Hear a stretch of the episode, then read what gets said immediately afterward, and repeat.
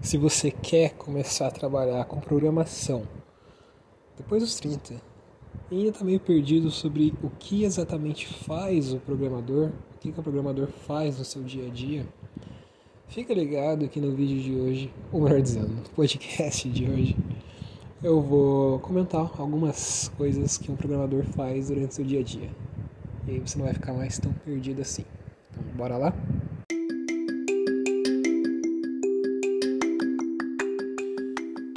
Seja bem-vindo ao podcast Dev aos 30, o podcast destinado a você que resolveu se aventurar na carreira de tecnologia depois dos 30 anos de idade. Meu nome é Rafael Fischer, sou seu host e esse aqui é o episódio de hoje. Bom, a coisa mais óbvia e evidente e. enfim, a coisa que a gente costuma associar quando a gente pensa em programadores, né, em, em coders, é, o programador ele escreve código. Então é isso aí. É, se você viu, ouviu o podcast passado, que eu explicava um pouquinho mais sobre o que é de fato programação, você vai lembrar que eu falei que programação é a gente dar instruções, dar ordens para as máquinas utilizando uma linguagem, uma linguagem de programação. E para se comunicar com as máquinas, a gente escreve. Então, a gente tem que escrever naquela linguagem, utilizando aquela linguagem, utilizando a sintaxe e a forma apropriada da linguagem. A gente dá as instruções. E esse ato de escrever é o ato de escrever o código, né, de programar de fato. E isso é uma coisa que faz parte, sim, do dia a dia de um programador. Então, o programador, a primeira coisa que ele faz, né, uma das coisas que ele faz em seu dia a dia é escrever, é digitar código, digitar, digitar muito ou não muito, ou às vezes menos, enfim. Depende do, do projeto, depende da situação, depende do contexto. Mas digitar código com certeza faz parte do, do dia a dia das atividades que um programador executa é, no seu cotidiano. Outra coisa que o programador faz muito, principalmente, bom, principalmente não, mas uh, ainda mais quando ele está trabalhando em equipes, em projetos maiores que foram feitos, começaram a ser feitos por outras pessoas, uh, ele vai ter que não só escrever código, mas ler muito código. E na realidade, a grande parte do tempo, no fim das contas, vai ser do, do dia a dia né, do programador ainda mais se o projeto já estiver um pouco estabelecido, vai ser ficar lendo código. Né?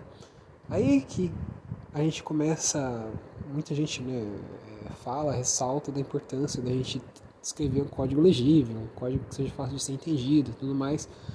Justamente por isso, né? porque no dia a dia de programador, uh, ele vai ter que ter várias situações onde ele vai basicamente ficar lendo o código dos outros, tentando entender o que está acontecendo, e aí, a partir disso, ele pode escrever código novo ou refatorar, né? Refatorar é o ato de você melhorar um código existente. E aí, enfim, as possibilidades são infinitas. Mas o programador vai ter que ler muito código no seu dia a dia de trabalho.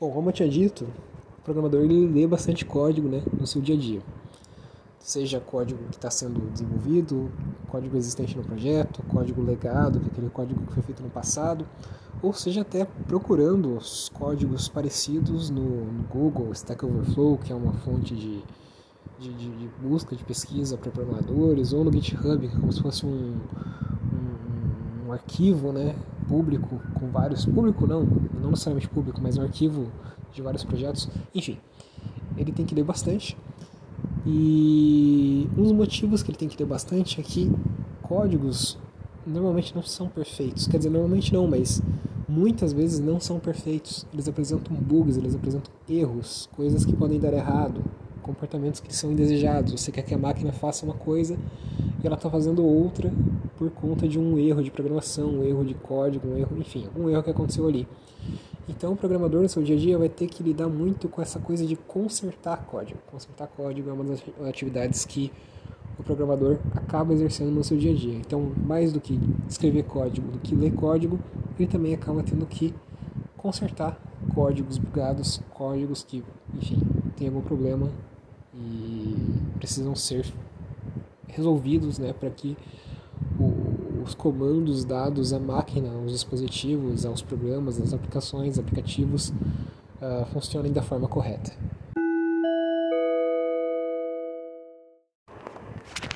Quando eu estava falando sobre o fato do programador ter que ler bastante código no seu dia a dia, eu comentei que uh, um dos motivos de um programador ter que ler bastante código no seu dia a dia é porque ele tem que entender aquele código para poder de repente refatorar aquele código. O que seria refatorar?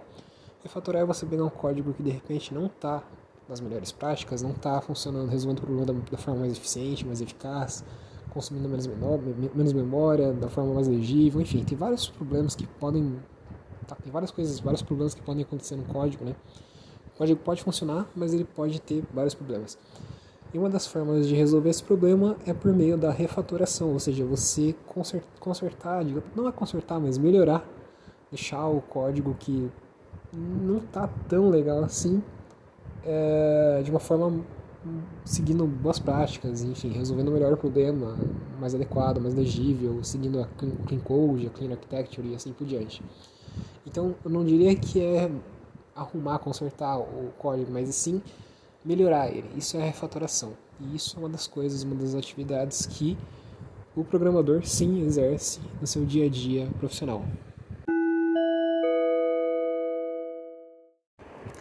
Uma outra coisa que um programador acaba fazendo no seu dia a dia também, ainda mais se ele trabalha numa equipe, o que é bem provável que vai acontecer, é que uma das funções que ele vai ter vai ser ajudar os outros.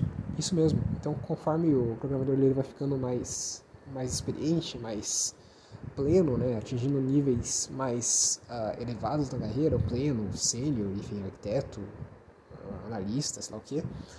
É, tem, tem, vários níveis aí, a gente pode até fazer um episódio sobre isso.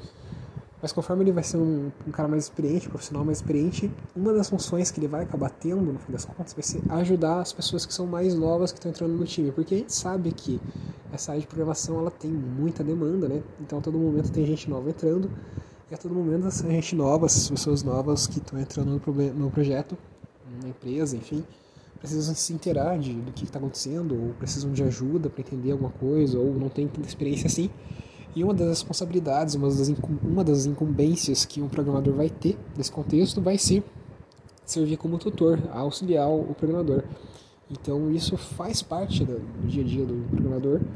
Não é só escrever código, não é só refatorar código, não é só corrigir bug, mas também tem que, o programador tem que, tem, tem que ter esse, esse, essa disponibilidade, essa, esse viés de auxiliar os outros, porque isso vai ser necessário, ainda mais em equipes, né, em times, você vai ter que, uh, em algum momento, auxiliar o seu coleguinha, o seu amiguinho, uh, de alguma forma.